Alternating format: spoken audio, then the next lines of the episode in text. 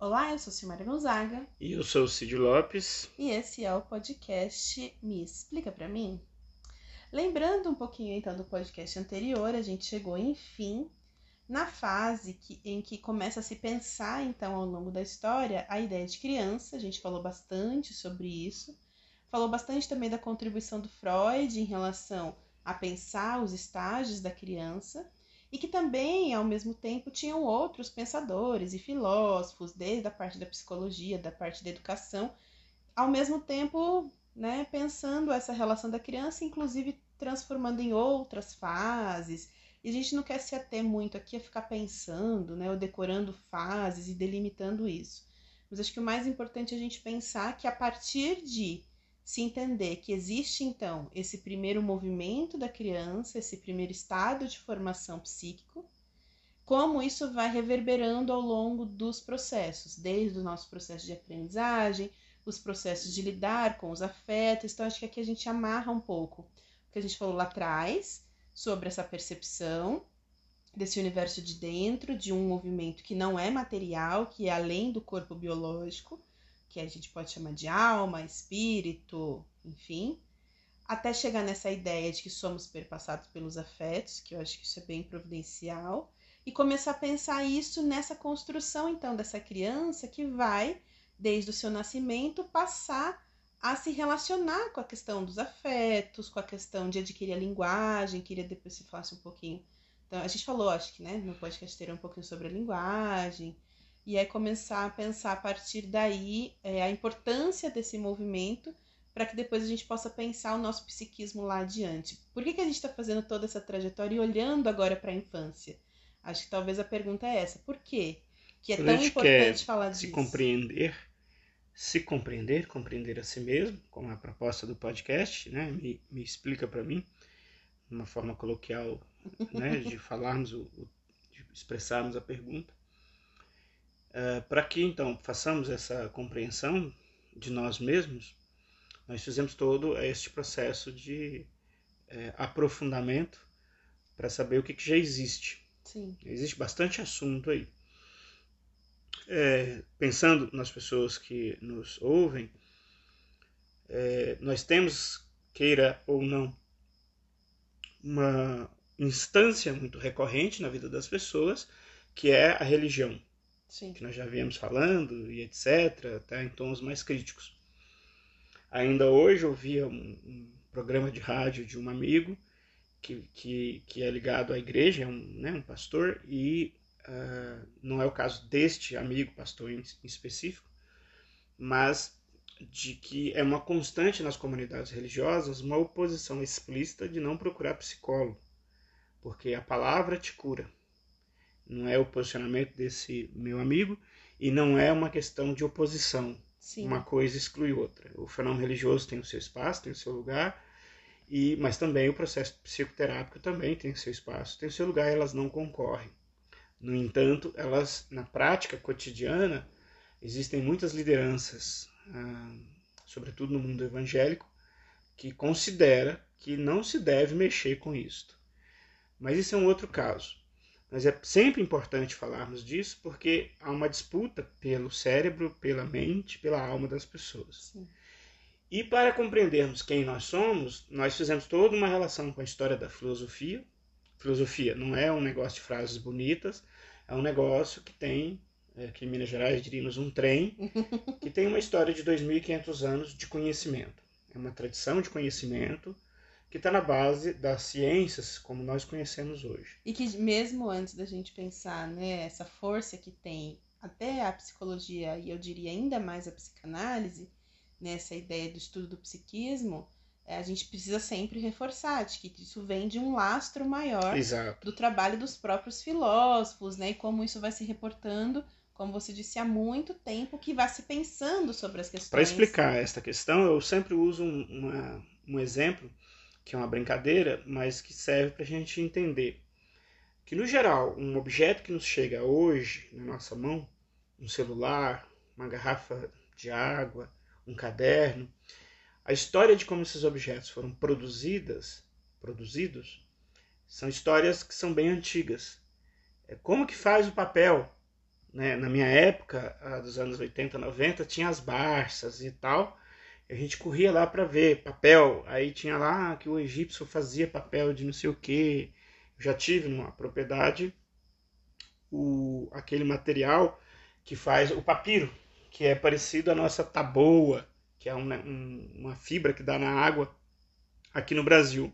O papiro é muito parecido. Tem toda uma técnica de fazer o papel. Aí o papel vem de papiro, mas o pergaminho vem de couro. É, e assim vai, vão surgindo os nomes. O papel de arroz, o papel de papiro. O que nós conhecemos hoje é do arroz e vem da China. Mas existia outras técnicas de fazer. É um dos processos que a gente fala, né, sobre o conhecer a si mesmo, passa por esse movimento de conhecer a nossa história. Exato. Eu diria que tem a ver tanto com essa história da filosofia, mas eu ampliaria que faz parte de também entender a si, conhecer a, a história política, da fundação Exato. do nosso país, da nossa cultura, de todo o movimento humano, porque isso vai dando ideia de como a gente chega até aqui. Então, a gente não vem do nada para o nada. Todo esse movimento de conhecimento é importante.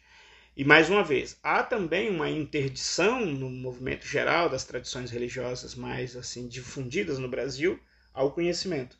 Sim, porque é a ideia do conhecimento que gera o poder, gera autonomia e gera a libertação das pessoas. Etc. Num contexto em que você queira aprisionar e não libertar. Exato. Aí... E existia uma questão teológica muito antiga, estou falando de 900 anos atrás, que uh, tinha um raciocínio uh, em torno de alguns filósofos, teólogo, teólogos, ainda católicos, não tinha surgido ainda o protestantismo, que tinha um raciocínio interessante que era assim: se eu quero conhecer, se Deus criou tudo e Deus providencia, né, Deus é provedor, e eu quero conhecer, é, esse ato meu de querer conhecer era entendido como uma espécie de desconfiar de Deus. Ah, Por algum motivo, isso tem até uma lógica, mas isso foi usado na prática para outros motivos, que se interessou a outras pessoas, nomeadamente aqueles que querem exercer poder.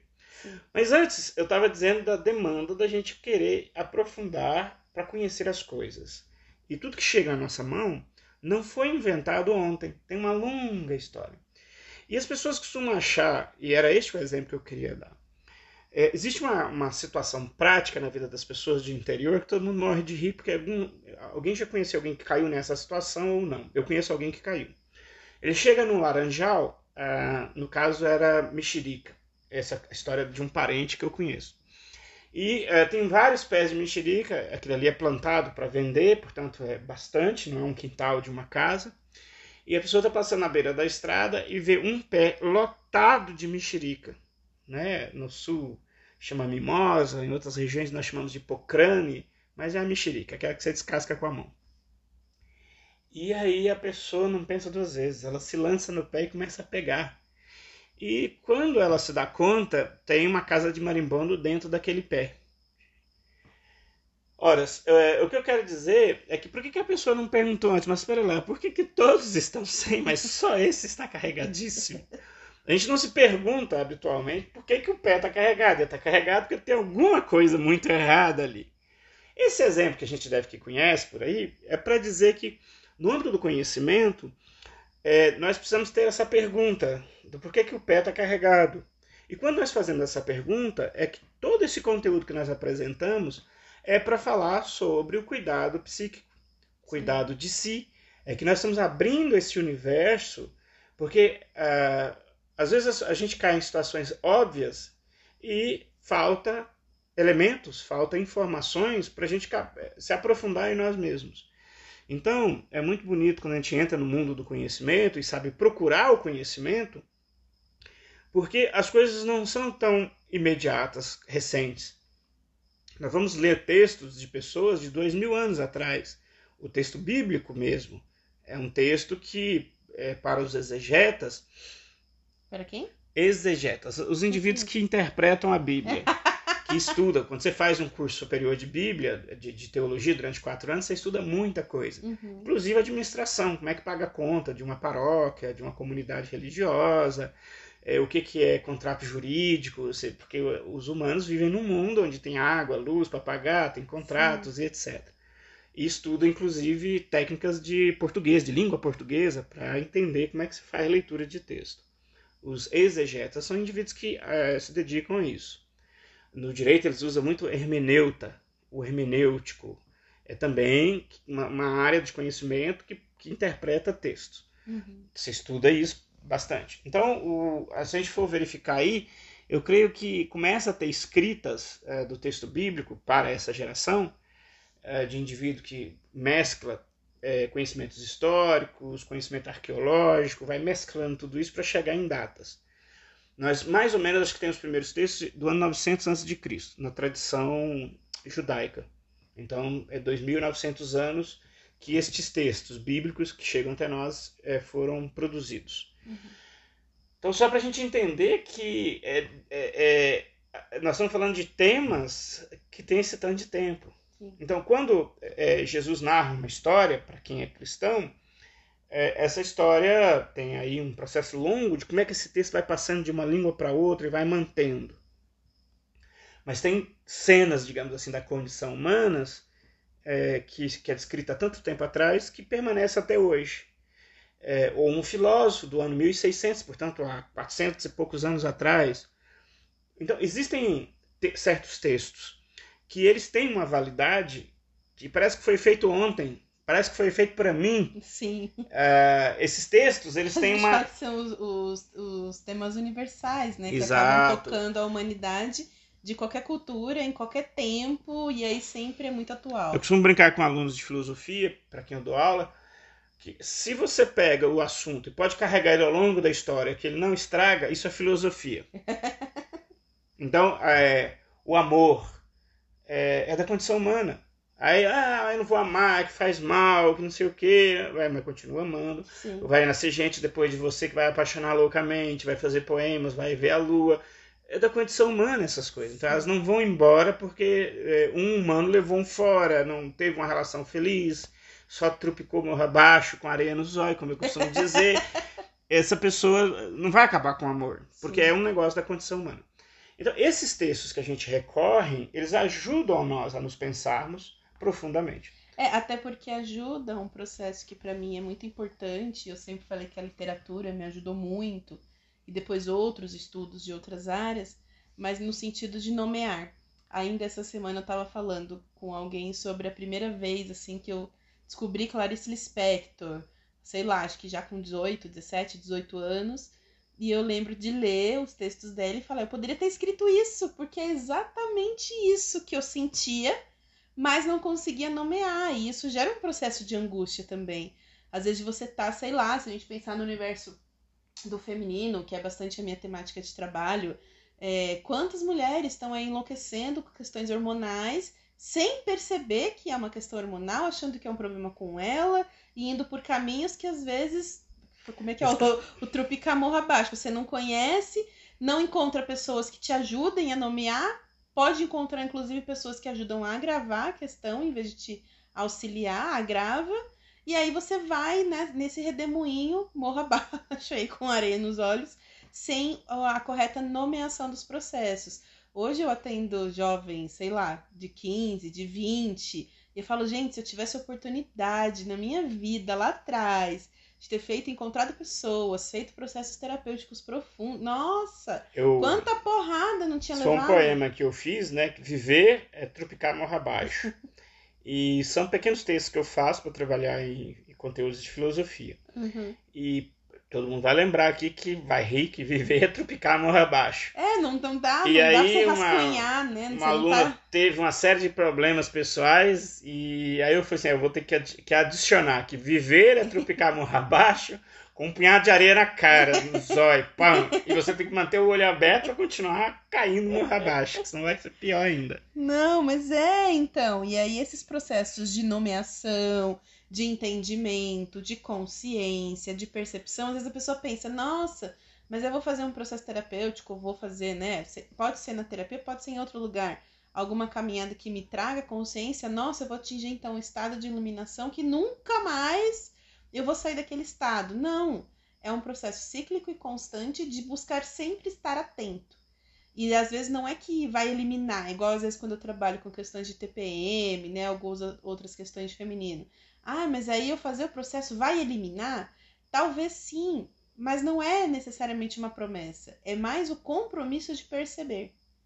E aí a partir da percepção, então acontece outros movimentos, porque a reação quando você percebe pode ser outra de outra forma. Mas enfim, a gente foi para frente, queria voltar então na criança, para pensar esse primeiro movimento. Então é importante a família entender que a criança é fruto dela. Não dá para é, uma mãe culpar um filho na quinta série porque ele vai mal na escola. Isso é um problema dela também. E aí por quê? que uma a gente mãe poderia falar que é um problema? E um pai. Sobretudo a figura de um pai, por exemplo, violento, pode criar na criança um problema de leitura e escrita. Ah, é? é sim. É, é, a criança constrói a linguagem num processo de confiança. Ah, que é o que você fala Isso. de novo dos afetos e da amorosidade. Exatamente. A, a amorosidade. A amorosidade acolher, de Isso. trazer segurança para que você Aqueles possa... primeiros processos chamados lalação, que você vai balançando a criança, vai cuidando da criança no coisa, no braço, e esses sons que você vai emitindo, esse é o primeiro processo do, da criança ir juntando uma coisa com outra, entendendo o barulho como algo positivo. Se a criança já nessa fase tem uma mãe ou quem ocupa esse lugar, ou a mãe e um pai, é, não tem nem a mãe nem o pai, então de certa maneira recai sobre a mãe muito mais esse papel. Não é uhum. exclusividade, um pai pode desenvolver isso mais assim, na cultura mais geral, a gente vai pensar a mãe cuidando da criança e fazendo esse processo. Esse processo aí de lalação, que é inicial, ele é fundamental para a criança sintonizar a capacidade dela de simbolizar, quer dizer, operar o cérebro com a palavra e depois disso com a ideia de compreensão de como se escreve e da compreensão aí é, da, da formação da fala pelo, pelo fonema. Então, é, vaca, esse vaca, depois ele vai entendendo que isso é feito de duas formas. Uhum. Quando a criança se, se considera alfabetizada, é quando ela entende isto. Quando ela consegue entender que a palavra vaca é formada por esses dois movimentos, vaca. Uhum. Esse processo ele começa antes com a criança no ambiente familiar. E aqui vale lembrar que o ambiente familiar ele não é só a mãe biológica, é o pai biológico, mas é um lugar onde isso é desenvolvido. Uma convivência, né? Porque Exato. Você pode ter então, avós misturados, você pode ter avós ou né, pessoas que, que desenvolvam um papel proativo nisso, né, na criança novinha. Muitas das vezes até aquela senhora que cuida, que existia, né? A babá. É, exato. Né? Em, em, São Paulo existia também, a, a babá é a versão, né, talvez para quem tem mais dinheiro. Sim. Mas em São Paulo tinha uma, a mãe de um amigo meu, que, foi, que é professor também de filosofia, a mãe dele era aquela senhora que cuidava de crianças. Uhum. Porque as pessoas não podiam pagar e não tem a creche. E, enfim, ela era aquela senhora que cuidava ali das crianças o dia inteiro. Então esse ambiente também é importante. E muitas vezes é até numa nessa busca de referência, né? Porque eu imagino que vai criando esse processo de referenciação mesmo para a criança, né? É, e isso vai motivando outras ações. Eu estava recente até vendo uma pesquisa que mostrava assim, diferentes crianças reagindo a um determinado estímulo. E como algumas eram curiosas o suficiente para ir, para desafiar, para mexer, para correr o risco, outras eram super medrosas e outras não conseguiam nem se relacionar com os objetos porque estavam querendo é, perceber então, em volta os adultos. Independente da forma, é, isso hoje é muito comprovado, é, a ideia clássica é o homem e a mulher. Independente, hoje em dia é muito assente que pode ser qualquer configuração. Sim. Uh, o que importa é se essa criança é, é, tratada com carinho, em termos de afeto, ela não é violentada, em termos de tapa na bunda, em termos uh, de a criança está chorando, o adulto se irrita e joga a criança no berço. Tem uma série de questões que podem não, ser amoro não serem amorosas. Uhum. Então, nesse cenário, a amorosidade ela pode se dar de qualquer forma. É, é não, não importa quais são os agentes que estão dando afeto. Não nem necessariamente pai e mãe, pode ser uma avó, enfim, como sim, a gente tá sim, falando. em qualquer... Que vai ser quem é que faz esse papel Exato. de referenciação. E, E, e ele que pode tem... ser grave no sentido, inclusive, de não haver referenciação positiva. E ele pode ser. O que importa para a criança ser, estar saudável é ser afetivo. E, e aí nós caímos no assunto dos afetos. Como que esses adultos administram os seus afetos consigo? É isso que vai ser transmitido para a criança. A criança não tem outra linguagem. A criança tem a linguagem dos afetos. É radicalmente afetiva a criança. Os afetos, no geral, passam desapercebidos nas pessoas. As pessoas não têm um espaço, seja nas igrejas, que em termos de oferta é o maior número de acesso, as pessoas hoje que nos ouvem certamente têm acesso a uma igreja, mas não têm acesso a um psicólogo. A probabilidade é muito maior de ter acesso a uma igreja do que a um psicólogo. Então, uh, os afetos não são aí bem lidados. Os afetos aí são reprimidos e é, as pessoas são educadas a fingir que eles não existem. Sim. Né? O bordão evangélico repreende em nome de Jesus, né? Quando os afetos aparecem, a tendência dessas experiências é tratar os afetos dessa forma. Então, os afetos é uma coisa que. E até endemonizar aspectos Exato. que são humanos Exato. e que a gente deveria aprender a lidar e falar deles, como a própria questão do ciúme, da inveja, Sim. de coisas que seriam, entre aspas, assim, condenáveis, né? E a gente tende a reprimir. Só que o reprimir, eu gosto muito da frase de um Guimarães Rosa, que ele tem um texto que ele fala assim: aquilo que muito se evita se convive. Então a gente reprime, reprime no sentido de não querer ver e perceber isso em si, mas aquela sombra não deixa de existir porque você não está querendo ver. Exato. E ela Não. pode, inclusive, ganhar uma dimensão muito superior Exato. e, perverter e- todo o processo. E pior. Hum. Então, às vezes, é, obviamente, não é ter uma vida animal. Nós, enquanto seres humanos, temos uma vida que difere dos animais. Nós formamos cultura. Hum. Isso quer dizer que nem tudo que a gente aparece de imediato na gente, a gente bota para fora. Isso é uma característica da pessoa. Isso é normal. Agora, é, existem maneiras mais saudáveis de administrar esse processo ou não. E, em geral, esta é a dificuldade das pessoas. E esse processo, esse ambiente, se ele for amoroso, ele é transferido para a criança. Então, quando eu pego uma criança na sexta série, que não sabe ler e escrever, é o problema do contexto familiar dela, não é da criança. Então, os adultos tendem a responsabilizar as crianças como se elas já fossem adultas. E, e o E adulto como se ela fosse um ser apartado do contexto, né? Exatamente, exatamente. Então, uma criança que é bagunceira na escola tem a ver, muito provavelmente, que em casa ele não é acolhido afetivamente. Isso não é magia, não é nada de feitiçaria. É a coisa mais óbvia possível.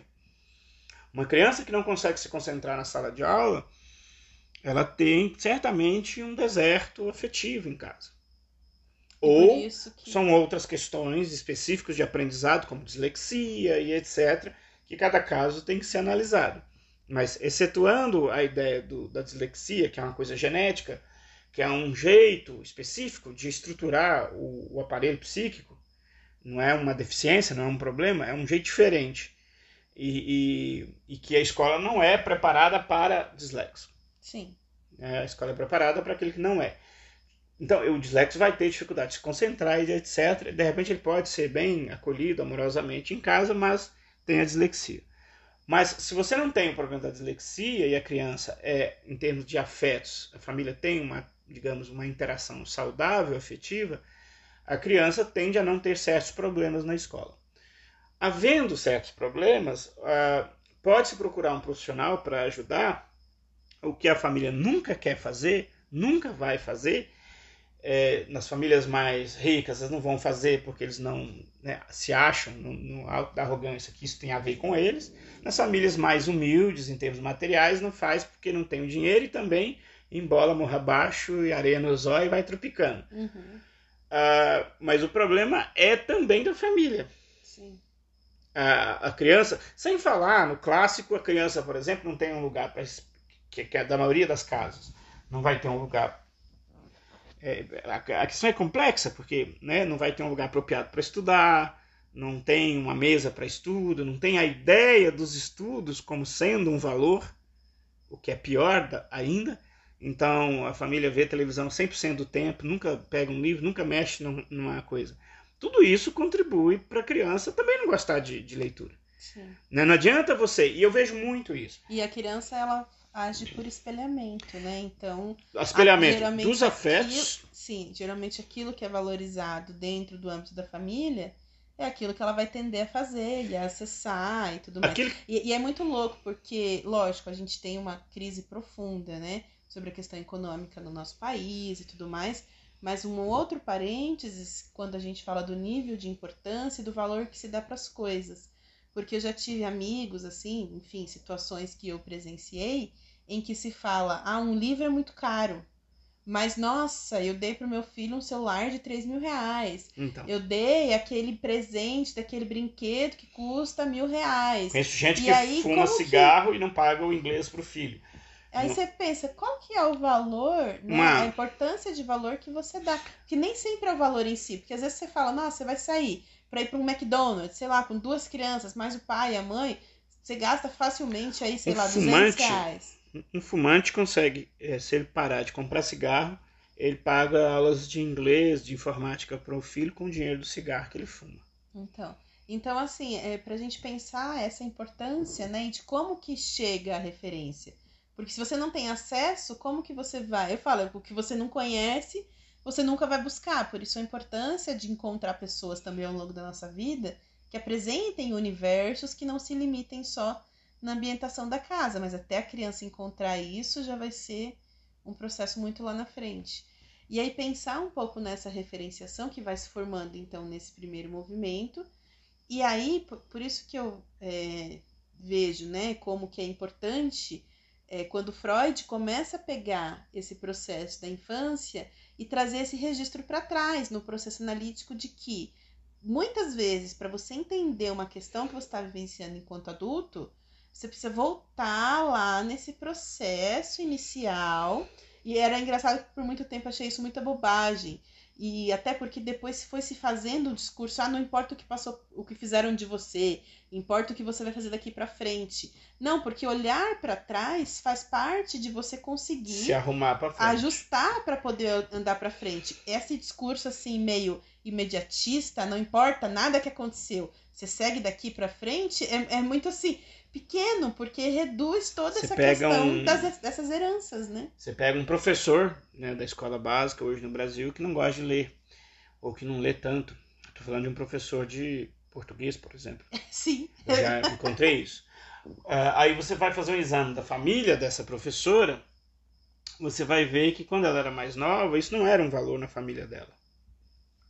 Então, isso é um desafio para um país que viviam uh, 90%, 80% da população vivia no meio rural, até muito recente, no qual o livro não fazia parte, assim, sendo excepcional a presença de uma Bíblia. Uh, então, é, esse valor, é, ele é dessa. Essa infância te, te, te registra valor por, por aquilo que você está fazendo. Né? Eu sou filho de, por exemplo, um indivíduo que trabalhava é, como né, coproprietário de uma terra, como vaqueiro, né? Não era empregado, mas o trabalho era esse e a mãe trabalhava em casa. Tem coisas positivas nessa relação de trabalho, nessa vida econômica que se deu dessa forma, mas é uma das questões que mais uh, pega depois de 40, 50 anos é que parece que dedicar-se às letras nunca é uma atividade prioritária e importante. Assim, né? Porque você passa a vida inteira. É você saber lidar com a roça, você saber lidar com os bichos, é isso que vai Quer fazer valor. a força física. Sim. Então, isso se aprende. E aí é capaz de que ainda eu já ouvi muito isso, né? E aí quem quer fazer atividade intelectual vira o preguiçoso. Exatamente. Ele tá querendo ler. Isso. Tá aí lendo porque não quer ajudar. Exatamente. Tá aí lendo Exatamente. porque tá querendo fugir, é vagabundo. Exatamente. Isso é cruel, porque na verdade a desenvoltura intelectual num dado momento é uma vantagem colossal sobre as pessoas. Sim. Quando você tem uma capacidade de leitura, você se, se, se coloca de um modo é, melhor situado na vida social, de modo estratosférico. E aí você, eu lembro que você comentando, né, que inclusive tem é, é quando, por exemplo, o pai vem de uma situação, né, de, de meio rural, e o filho tem a oportunidade de estudar, muitas vezes ele volta com esse conhecimento e consegue transformar, inclusive, o negócio do pai numa outra coisa muito mais elaborada. Quando né? existe é, uma relação afetiva entre o pai e o filho, e essa relação afetiva é saudável e isto existe, essa possibilidade ela acontece. De voltar, Mas- né? E de voltar. Mas no geral, se não houver uma boa relação afetuosa nessa primeira infância, esse processo nunca mais, perto. nunca mais vai acontecer. E, por exemplo, eu assisti isso em Movimentos Sem Terra e etc. Uhum. Nesse aspecto, por exemplo, no Movimento Sem Terra, em alguns lugares que eu já vi, pelo menos em três ocasiões diferentes, a diferença que acaba acolhendo e mantendo por perto os filhos é quando a propriedade fica no nome da mãe. Uhum. Assim, nas situações É, que eu vi, a a mãe que executou esse papel de afetuosidade de Sim. manter os filhos por perto. E eu conheço exemplos do pai, que exatamente espantou todos os filhos de perto. Porque o pai é de uma. é, na- nesse processo dos afetos, da administração dos afetos, extremamente intransigente com tudo. E desajustado consigo mesmo. Consigo né? próprio, exatamente. E aí uma coisa que eu acho importante a gente falar nessa relação de pais e filhos é sobre, primeiro de tudo, começar a abrir esse horizonte de perceber, então, que, nossa, então pode ter questões que eu enfrento hoje que estão relacionadas a esses processos, com meu pai, com a minha mãe, com a minha família, ou com a ausência, inclusive, do pai ou da mãe, ou de não ter tido a figura, foi a avó, não foi, para poder começar a pensar isto e sair desse lugar que eu acho que é muito grave, eu tenho enfrentado isso em várias conversas terapêuticas, a gente tem falado sobre isso, dessa questão de parecer que pai e mãe são seres intocáveis e perfeitos e que nunca erraram e que qualquer situação que a gente tenha de desajuste na relação com eles, a culpa seja nossa. Porque a gente tem num primeiro momento de infância, e acho que isso se estende ao longo da vida, que é sempre o desejo de ser amado, de ser aceito. E aí, muitas vezes, você tem um pai ou uma mãe, e aí não estamos falando necessariamente de homem e mulher, mas de pessoas que desenvolvem né, esse papel, e que estabeleceram com você, enquanto criança, depois, ao longo da vida, relações super perturbadas, né? Hoje está na moda usar o termo tóxico, né? Eu nem gosto de ficar muito usando isso, porque vai desgastando a ideia da, né, do que ela traz em si. Mas essa ideia de que é super desajustado, violento, agressivo, te xingava, te botava para baixo, falava que você não ia conseguir, nunca te ajudou. Eu conheci pessoas que foram expulsas de casa, várias situações, e aí a pessoa ainda se sente culpada. E isso é um Esses dias eu problema. estava pensando umas contas muito curiosas. Tem, tem família que é assim, isso é muito comum nas famílias, sobretudo migrantes do meio rural, o filho achar que é responsável pelos pais, de cuidar dos pais. Sim. O famoso mandar dinheiro para os pais. Isso é uma conta ah, terrivelmente ruim. Aqui estou cortando volta para não usar Uhum. palavrões. Ah, porque, veja, essa, essa- esse pai que espera do filho alguma coisa, certamente é um pai que não deu para o filho o básico. né? Ou deu o feijão com arroz quando ainda estava engatilhando e o leite, quando deu. Uhum. Porque quanto mais eh, não dá, mais depois esse pai espera de um filho. Que já é um. Aí É um negócio depois- predatório, porque Não, a criança mal se forma. Com... E isso acontece muito com os jovens a partir de 15 anos. É, já dei aula em escolas públicas, é, em que os pais começam a ver um menino de 15 anos, ele ficou alto, ficou da Sim. altura do pai. Ele surta e trata eles como adulto, querendo que ele já vá trabalhar para pôr comida dentro de casa. Não, e era, e era muito comum, né? Na verdade ainda é hoje, né? Quando a gente vê criança até em farol, não sei o que, de 9, 10, 12, como se eles fossem responsáveis, né? E carregassem esse peso. E é incrível que a criança se sente responsável e se, Se sente, sente. culpada por ter que cuidar dos pais. Em partes, quem desenvolve esse papel são as tradições católicas, evangélicas, que criam a ideia do pai celeste, da mãe celeste, e, E aí honrar o pai e mãe, Isso, e aí o teu pai é né? um, um, um zero à esquerda e você tem que. Não, não tem. Em termos terapêuticos, as pessoas que se distanciam de pais é, problemáticos, mãe e pai, ele tende, num custo mais em conta, porque os outros custos são mais caros, ele tende a manter, ele tende a conseguir sanidade mais rápido do que aquele que fica ali na borda, tentando, tentando, Tem uma mãe tóxica que nega você o tempo inteiro, porque o universo dela é um deserto afetivo. Ela, a afetividade dela com ela mesma é terrível. Ela te passa isso. E ela te passa isso te denigrindo, nunca tá bom o que você faz. Então você não tem que ficar perto dessa mãe e muito menos querer agradar essa mãe. Sim.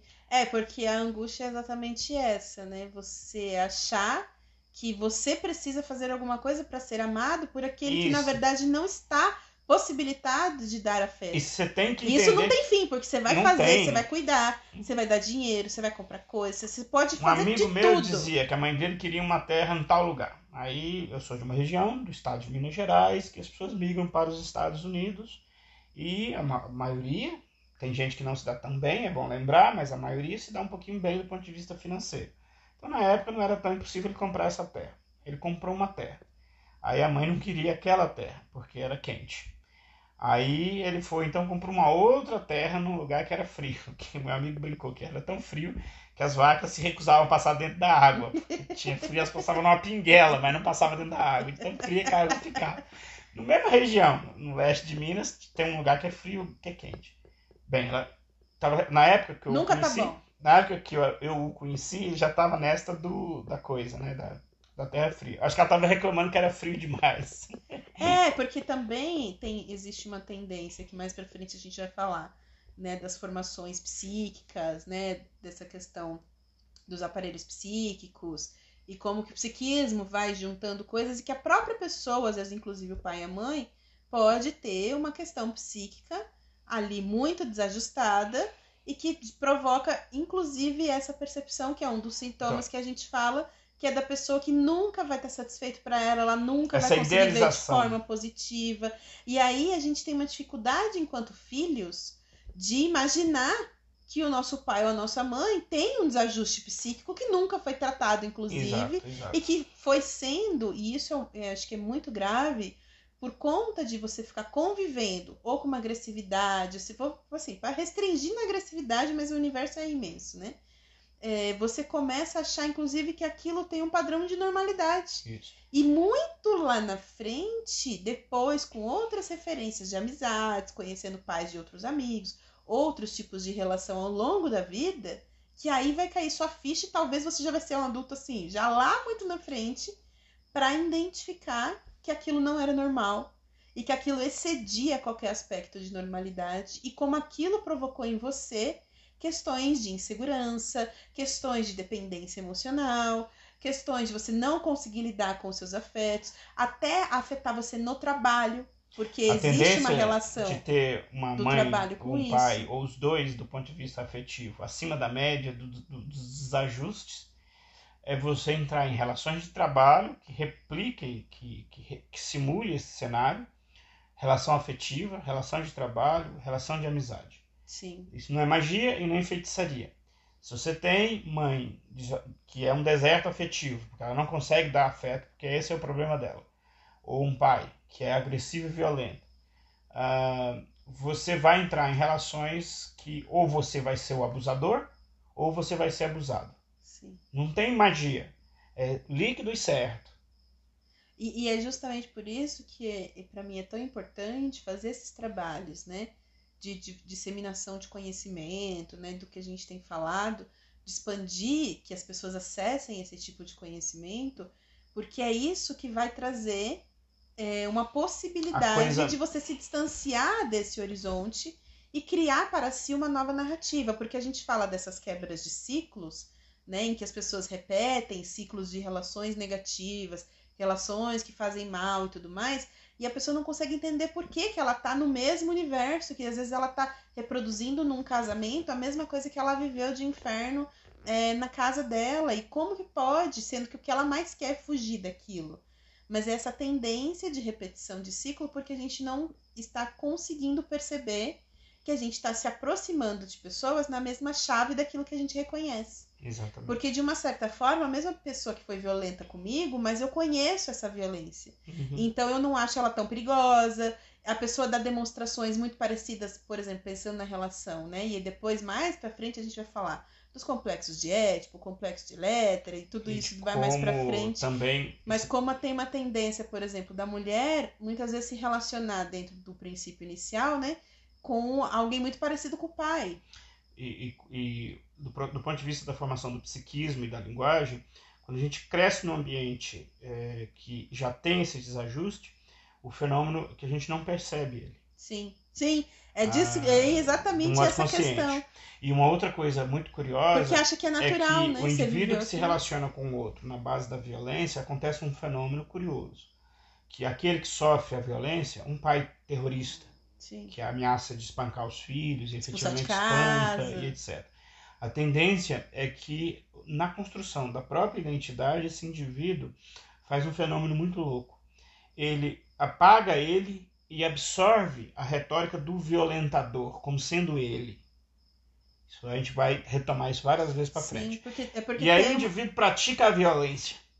É, é Quando ele, quando ele sai da relação daquele que o violenta, ele entra numa relação, ele vai violentar o filho, de, ser violento com o filho ou com a namorada ou com a esposa. É, é porque tem um pouco da relação nessa construção, e a gente vai aprofundando isso e falando sobre a mesma coisa de outras formas, né? Até a gente conseguir assimilar, porque num primeiro momento pode não ser tão simples perceber isso, mas essa ideia de que se eu estou vendo algo que me desagrada, eu não quero passar por aquilo de novo. Então, como eu reconheço que então eu não posso ser a vítima, então eu preciso ser esse outro, que é como eu estou aprendendo a agir no mundo né? É, é a minha referência. Então, para eu não ser aquilo, aquele que sofre, né? Eu quero ser então aquele outro, porque eu não tenho uma terceira referência no meio desse processo. E aí não perceber que está fazendo a mesma coisa. Aí é o que a gente fala, né? A gente odeia tantos aspectos dos nossos pais que quando a gente menos observa, a gente está reproduzindo Esse, igual. esse processo é o- de, esse que registro. a gente vai retomar ele de várias formas, de várias perspectivas, é, da constituição do eu psíquico e como que nessa construção o violentador ele se ocupa, ele entra, instaura e eu que sou o violado não percebo e eu deixo, ele fica sem memória, ele, ele continua existindo e o processo terapêutico serve para isso. Esse outro eu continua existindo dentro de mim Sim. mas ah, ele foi ah, apagado pela narrativa do violentador, desse pai que não foi amoroso, dessa mãe que não foi amorosa. A gente tem que retomar isso, não é só uma questão de eu e o outro, por que que quando eu tenho um pai violento, por que que eu, na minha relação, vou ser violento? É, não é uma coisa tão simples assim Sim. é uma questão de constituição. Porque quando a gente vai construindo o, meu, o nosso psiquismo, a gente vai se constituindo enquanto indivíduo. E, e essa constituição de indivíduo é que ah, ela é feita pela linguagem. E essa narrativa que me constrói, que me constitui, quando então numa relação que não é amorosa e violentadora, eu propriamente não aparece. Aparece esse outro que suplanta o meu eu com a violência. E eu acabo é, perdendo a memória de mim mesmo e, lembrando só da memória do violentador. Então eu replico a violência por causa disso. É curioso que cachorro, criar cachorro, é, você consegue ver tudo isso no cachorro. Se você cria um cachorro de modo muito amoroso, ele tem um tipo de comportamento. É, talvez algumas raças é, é, tenham algo que é dela própria, que independente da criação, é, você né, não consegue. Tem algumas limitações. É, algumas limitações, mas eu já experimentei isso com raças assim mais de médio porte, né? E eu conseguia ver a diferença de, do- de um cachorro que era criado por alguém que batia. É, era muito comum na roça antigamente você é, bater de pé no cachorro de lado, não que seria intencional. Tá, mas chutar pra sair da É, frente. sai da frente, joga pra lá, dá uma comida de péssima qualidade. Nunca, em hipótese alguma, um cachorro entraria dentro de casa. É, e uma série de outras coisas. Ainda que mesmo assim o cachorro desenvolve um processo afetivo fantástico com o dono, por incrível que pareça. Então, ah, mas o cachorro você consegue identificar. Se você dá carinho e tal e tal, ele é um cachorro que late diferente, que se posiciona diferente em termos de ter coragem, de não ter coragem, de obedecer, de não obedecer. Ah, o cachorro, por exemplo, que é maltratado, ele não obedece. Ele é, para uma questão de sobrevivência, ele ele não, não tem essa relação de obediência com o dono. Chamar vem aqui, ele não vem, porque você vai bater nele, ele registrou que vai bater. Então, só sobre os cachorros tem muita coisa que poderia dizer. É interessante lembrar que alguns pesquisadores da psicologia observaram outros bichos, como ganso. Né? Acho que o Piaget observava gansos. Uh, e a partir dos animais a gente consegue pegar alguns aspectos que, que, são nossos. Os cachorros têm a ver com afetos. O cachorro é um bicho extremamente, 100% afetivo. E aí a gente vai também, acho que é importante entender isso, que essas primeiras relações da infância, elas vão fazer parte dessa constituição, então, desse psiquismo. Então não é assim, ah, eu nasci com o psiquismo, ele já é aquilo e ele é aquilo pro resto da vida. Não, ele é, inclusive, apesar dele ter uma estrutura que você fala, né? Uma é. estruturação um pouco mais fixa, mas ele vai se modulando ao longo do ele processo. Não é uma coisa radicalmente fixa, mas para as, as correntes da, da, da, psicanálise, seja freudiana, seja os lacanianos, que é a partir de um homem chamado Jacques Lacan, uh, é mais, seria mais rígida. Uhum. Mas o fato é que existiria uma questão fixa, que é o jeito da gente funcionar, e que não muda, muito simples, faz até sentido, porque senão a gente levaria um susto Quem sou eu? Não sei quem sou eu. Tava andando na rua, tropeçou numa pedra, tá, esqueceu onde você tá indo, o que, que você ia fazer, esqueceu tudo. Quer dizer, então tem uma estruturação. Uma, uma estrutura que é fixa, que, que, que vai é, é, permanecer ao longo do tempo. Sim. Mas dá para ir arrumando a casa. Porque na verdade existe toda uma série de outras coisas que vão compondo esse psiquismo ao longo do tempo. Então é interessante a gente entender que o nosso eu, ele não é só um eu, ele é um eu que se perpassa por todas essas experiências de afeto, de linguagem, todos esses ajustes que você vai fazendo com o tempo, essas referências que você vai criando. Então, é, o eu ele não existe só a partir de si e mesmo. aí a pessoa pergunta: caramba, mas não dá para ser eu sem fazer nada? Sinto muito, mas não. Porque sem fazer nada, você vai ser, ah, digamos assim, ah, as vibrações é, destas heranças que a gente teve na Sim. formação. Se eu não me ocupar de nada, que a maioria das pessoas vão fazer isso, uh, eu vou, num dado momento, ter uma angústia profunda e gigante, e aí eu corro para onde? Para a igreja. Porque a igreja, em geral, é um Ou lugar que acolhe remédios isso. psiquiátricos que me façam isso. não ver mais nada disso. Isso, exatamente. Nessa busca. Exato, exato. Então, no geral, as pessoas vão para essas duas opções. Porque eu não sei. Então as pessoas não gostam de fazer a ideia do trabalho sobre si, porque prefere ver o programa da TV, prefere beber, comer carboidrato refinado e engordar, né? É, e pronto e não o exercício de ler um livro, de frequentar um ciclo de, de literatura, de, de, de leitura. Eu ouvi esse podcast de uma hora. Então, é, não, é terrível, não vou ouvir isso não. Uma Prefiro hora, ver imagina. a, a, menina do, do, do, programa, que agora é, é curioso, não, é só pastor que influenciam. É, eu quero dizer que, do ponto de vista acadêmico, esse nome pastor tem de tudo. Tem pessoas muito qualificadas, e tem pessoas de extrema má qualificação, né? sobretudo nessa esfera de pastor. É, o, mundo dos padres é, tem padre mal qualificado, tem padre que rouba dinheiro, pedófilo, existe. Ainda que é um número pequeno, mas existe e a igreja precisa cada dia aprender a tratar disso de modo sério. É, a França passou por um grande processo que condenou a igreja, a Espanha começou agora outro processo, uma hora de chegar no Brasil. Mas isso não, não, não diz a totalidade da Igreja Católica. Mas você estuda entre 9 a 10 anos para ser padre.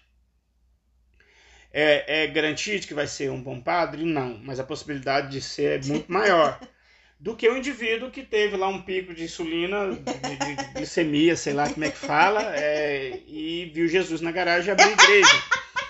Então, eu já vi isso. Eu já vi isso. Né? Viu Jesus na garagem. E, e, e aí, um amigo meu pastor Ai, brinca, né? Que, que nesses casos, pastor e pastel se faz na mesma velocidade. E esse amigo é um pastor. Ah, Ai, caramba. E, e, esse amigo trabalha, inclusive. a gente ri pra não chorar, né? Exato, nosso microfone caiu aqui, voltando. Esse pastor amigo, inclusive, ele trabalha com, com questões ligadas à dicção portanto, pessoas com dependência química, e ele dizia que, é, para mim, que é, lá nos anos 90, viu coisas bárbaras, assim. Da pessoa tá tendo a abstinência de uso e o cara tá, e a comunidade tá achando que ela tava tendo uma, alguma coisa lá do sagrado, né? E diz assim, tem que ensinar para os caras que não é assim não, o cara tá tendo convulsão por falta de bebida ali. Convulsão não, né? Chama Abstinência. Abstinência, o termo aí. Ai, deixa eu parar de rir. Então, super assim, sério, mas é que, sim. meu, caramba, né? É, tem, muito, tem que tomar muito cuidado, porque a gente ouve barbaridades. Inclusive, esses dias eu li uma reportagem de igrejas que ah, é, vão dar nome Congregação Cristã do Brasil. Ah, eu vi uma reportagem sobre que ah, uma pessoa que foi vítima de violência de um marido, que essas comunidades acabam criando a cultura de que a mulher tem que ser submissa ao homem e cria essa cultura e não faz nada para destruir essa cultura machocêntrica na qual a mulher é submissa e, e foi um caso de assassinato. A mulher foi assassinada Meu Deus. né, um, um feminicídio. Ah, e eu diria que a maioria das comunidades protestantes, evangélicas, pentecostais são machistas. Sim. né? Eu tinha um conhecido que dava aula na escola comigo, que era professor de geografia, ele ah, aparava o bigode toda semana na barbearia, cortava o cabelo toda semana na barbearia, pintava o bigode toda semana na barbearia, ia com a pele assim muito bem limpinha para dar aula e tal. Quando você via a mulher do cara, ela parecia um aquele do caverna e do caverninha do desenho. A mulher não podia fazer as- depilar as pernas, não podia cortar o cabelo, não podia fazer o cabelo das axilas, porque a igreja proibia. São casos muito concretos que essas experiências para a mulher não são boas experiências Sim. né? É, é, não deveria ser é, eu como professor dessas pessoas, porque eu já atuei como professor de curso de teologia, que vinham, esses heróis do mundo evangélico que queriam estudar. Porque existe uma coisa muito louca que o protestantismo clássico, luteranos, batistas, a, a história deles foi a seguinte: eles protestaram contra a Igreja Católica um monte de coisa. E uma das coisas inovadoras que eles inventaram, e esses ainda continuam até hoje assim, era valorizar os estudos. Então os protestantes ficaram conhecidos como aqueles que estudam. Eu não entendo como que então dos protestantes foram surgindo outros grupos e chegam nesses grupos macro no Brasil, que eu conheci uma mulher que era uma iluminada de uma comunidade religiosa dessas e no dia que ela entrou no curso de teologia, o pastor expulsou ela da comunidade. Essa turma tem uma ideia de que só o que eles produzem ali é, vale mais do que qualquer outro conhecimento, do que dos médicos, do que dos psicólogos, Sim, inclusive do que dos teólogos. É, é, uma, é um controle de, de mente, né? Porque na verdade é tão pequeno Então, esse tipo de raciocínio tenho que qualquer minimamente que a pessoa tiver de lucidez e racionalidade, ela vai perceber a armadilha que está sendo O fenômeno feita. religioso- Então você precisa é, casar algumas questões para conseguir exercer esse tipo. Eu lembro, eu, né, morei num lugar em que tinha três igrejas, né? Uma na esquina, outra. E às vezes eu parava assim ficava ouvindo aquele. Eu falava, gente, o povo é muito cara de pau. é, é- é chato porque ah, são lugares que, quando as pessoas precisam de uma acolhida psíquica, são lugares que, em termos numéricos, efetivamente têm uma presença em todo lugar. Nós estamos num lugar, por assim dizer, meio rural, e a pé nós temos acesso a uma igreja, Sim. que de vez em quando tem atividade ali. E quem está nos ouvindo certamente passa por várias, se for dos grandes centros. Então, quer dizer, a igreja ela tem uma oferta maior. O fenômeno religioso, efetivamente, não é isto. Sim. Esses isso indivíduos É pegam as coisas Distorce, e, perverte. e- e- é coisa dele, da condição dele, ele que dá uma de migué, como diz na gíria, para colar e ele ficar bem na fita.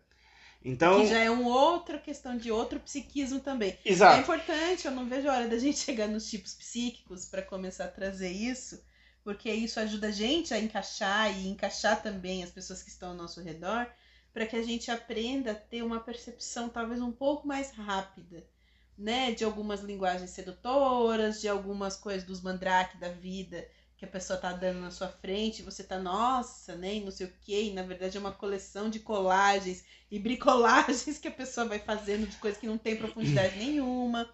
Então, tudo isso, a partir do momento que a gente entende essas estruturações, a gente consegue perceber e talvez com o tempo, não que também a gente vai conseguir né, ser o, lugar O- o- blindado, mas observar isso um pouco mais rápido. Eu me lembro que esses dias a gente estava conversando e você falou assim para mim, por conta dos seus estudos e dessa questão de conhecer esse universo e ser algo que te interessa há um tempo, como hoje você já tem uma percepção muito mais rápida de detectar quando é uma coisa, quando não é uma coisa, quando serve, quando não serve, quando tá dando o giraia. E, aí, e é importante a gente aprender isso, porque senão vira aquela coisa, nossa, e hoje que a melhor das boas intenções, nossa, a pessoa que veio com toda a história da coitadinha, e eu fui ajudar e foi essa pessoa que me ferrou. E aí você começa a entender a estruturação que tá por trás disso. Por exemplo, hoje esse amigo que trabalha com adicção, é uma liderança religiosa que trabalha com isso. Ele falou assim, olha, às vezes a pessoa que foi para na família, que virou adicta e passou a ser, é uma pessoa que reagiu a um circuito familiar extremamente Adoecedor, doente. Ah, e aí a gente quase poderia dizer que esta é a melhor das, do grupo. Porque é a que conseguiu não suportar uma estrutura extremamente doente e que estoura nele como sendo o adicto. E então, aí, nossa, e aí é louco, né? Porque, de forma geral, parece que a pessoa é o problema. E se exatamente. você analisar de forma profunda, não. Todo o problema tá por trás disso. E eu lembro de você falando que, inclusive, uma das questões, né? De manter a questão do adicto é que ele precisa se distanciar da família. Exato. E que há grandes chances, quando vai para esses centros, que você fica três, quatro meses e consegue se recuperar, se ele volta para o mesmo circuito familiar, ou familiar Se- ou de amizade, ele tende às recaídas Sim. novamente. Porque esse ambiente. Se a família não fizer parte do processo de tratamento, ele não deve voltar. Não, e não é pe- não é pra pessoa, né? Na verdade é pra família Exato. buscar a cura Exato. daquela daquele imbróglio que tiver ali dentro, né? Sim. Porque as pessoas têm a ideia, ah, a família tem que participar porque tem que ajudar o cara. Não, é não. ajudar ela mesma, Primeiro, para cada um dos ela mesma. indivíduos. Exato. Pra ela se trabalhar. Porque ela é a parte doente do processo Sim. que está reverberando e estourando num. Parece até a história do bode expiatório, né? Sim, E aí, nossa, canalizou naquele, nossa, Uhum. agora sempre nas conversas da família, Uhum. ele vai ser o problema, né? A gente não tem problema nenhum. Sim, sim. E é de novo também uma estruturação psíquica não perceber assim. Então eu sou, eu sou- jogar pra fora. sou bem irônico, né? A família, ele, ele- nós não temos problema nenhum, quem tem problema é ele. Aí eu chegaria pro cara e digo, olha, então vamos vazar, meu, vamos viver em outro canto, porque esses, já que eles não têm problema nenhum, isso é um problema. Eles não são por- humanos, né? É, Eles são de outro mundo, vamos ficar longe desses caras, porque quem não tem problema é Joe, de outro mundo, né? Sim, e a ideia de que também faz parte de alguns processos você não ter a autopercepção, Sim. né? E aí jogar isso externamente. Então o problema tá no mundo, nunca tá comigo. Sim. E isso impede o seu processo de Esse evoluir. conteúdo aqui é importantíssimo. Eu tive acesso a isso há muitos anos, ainda jovem, através de espaços de grupos de jovens na igreja.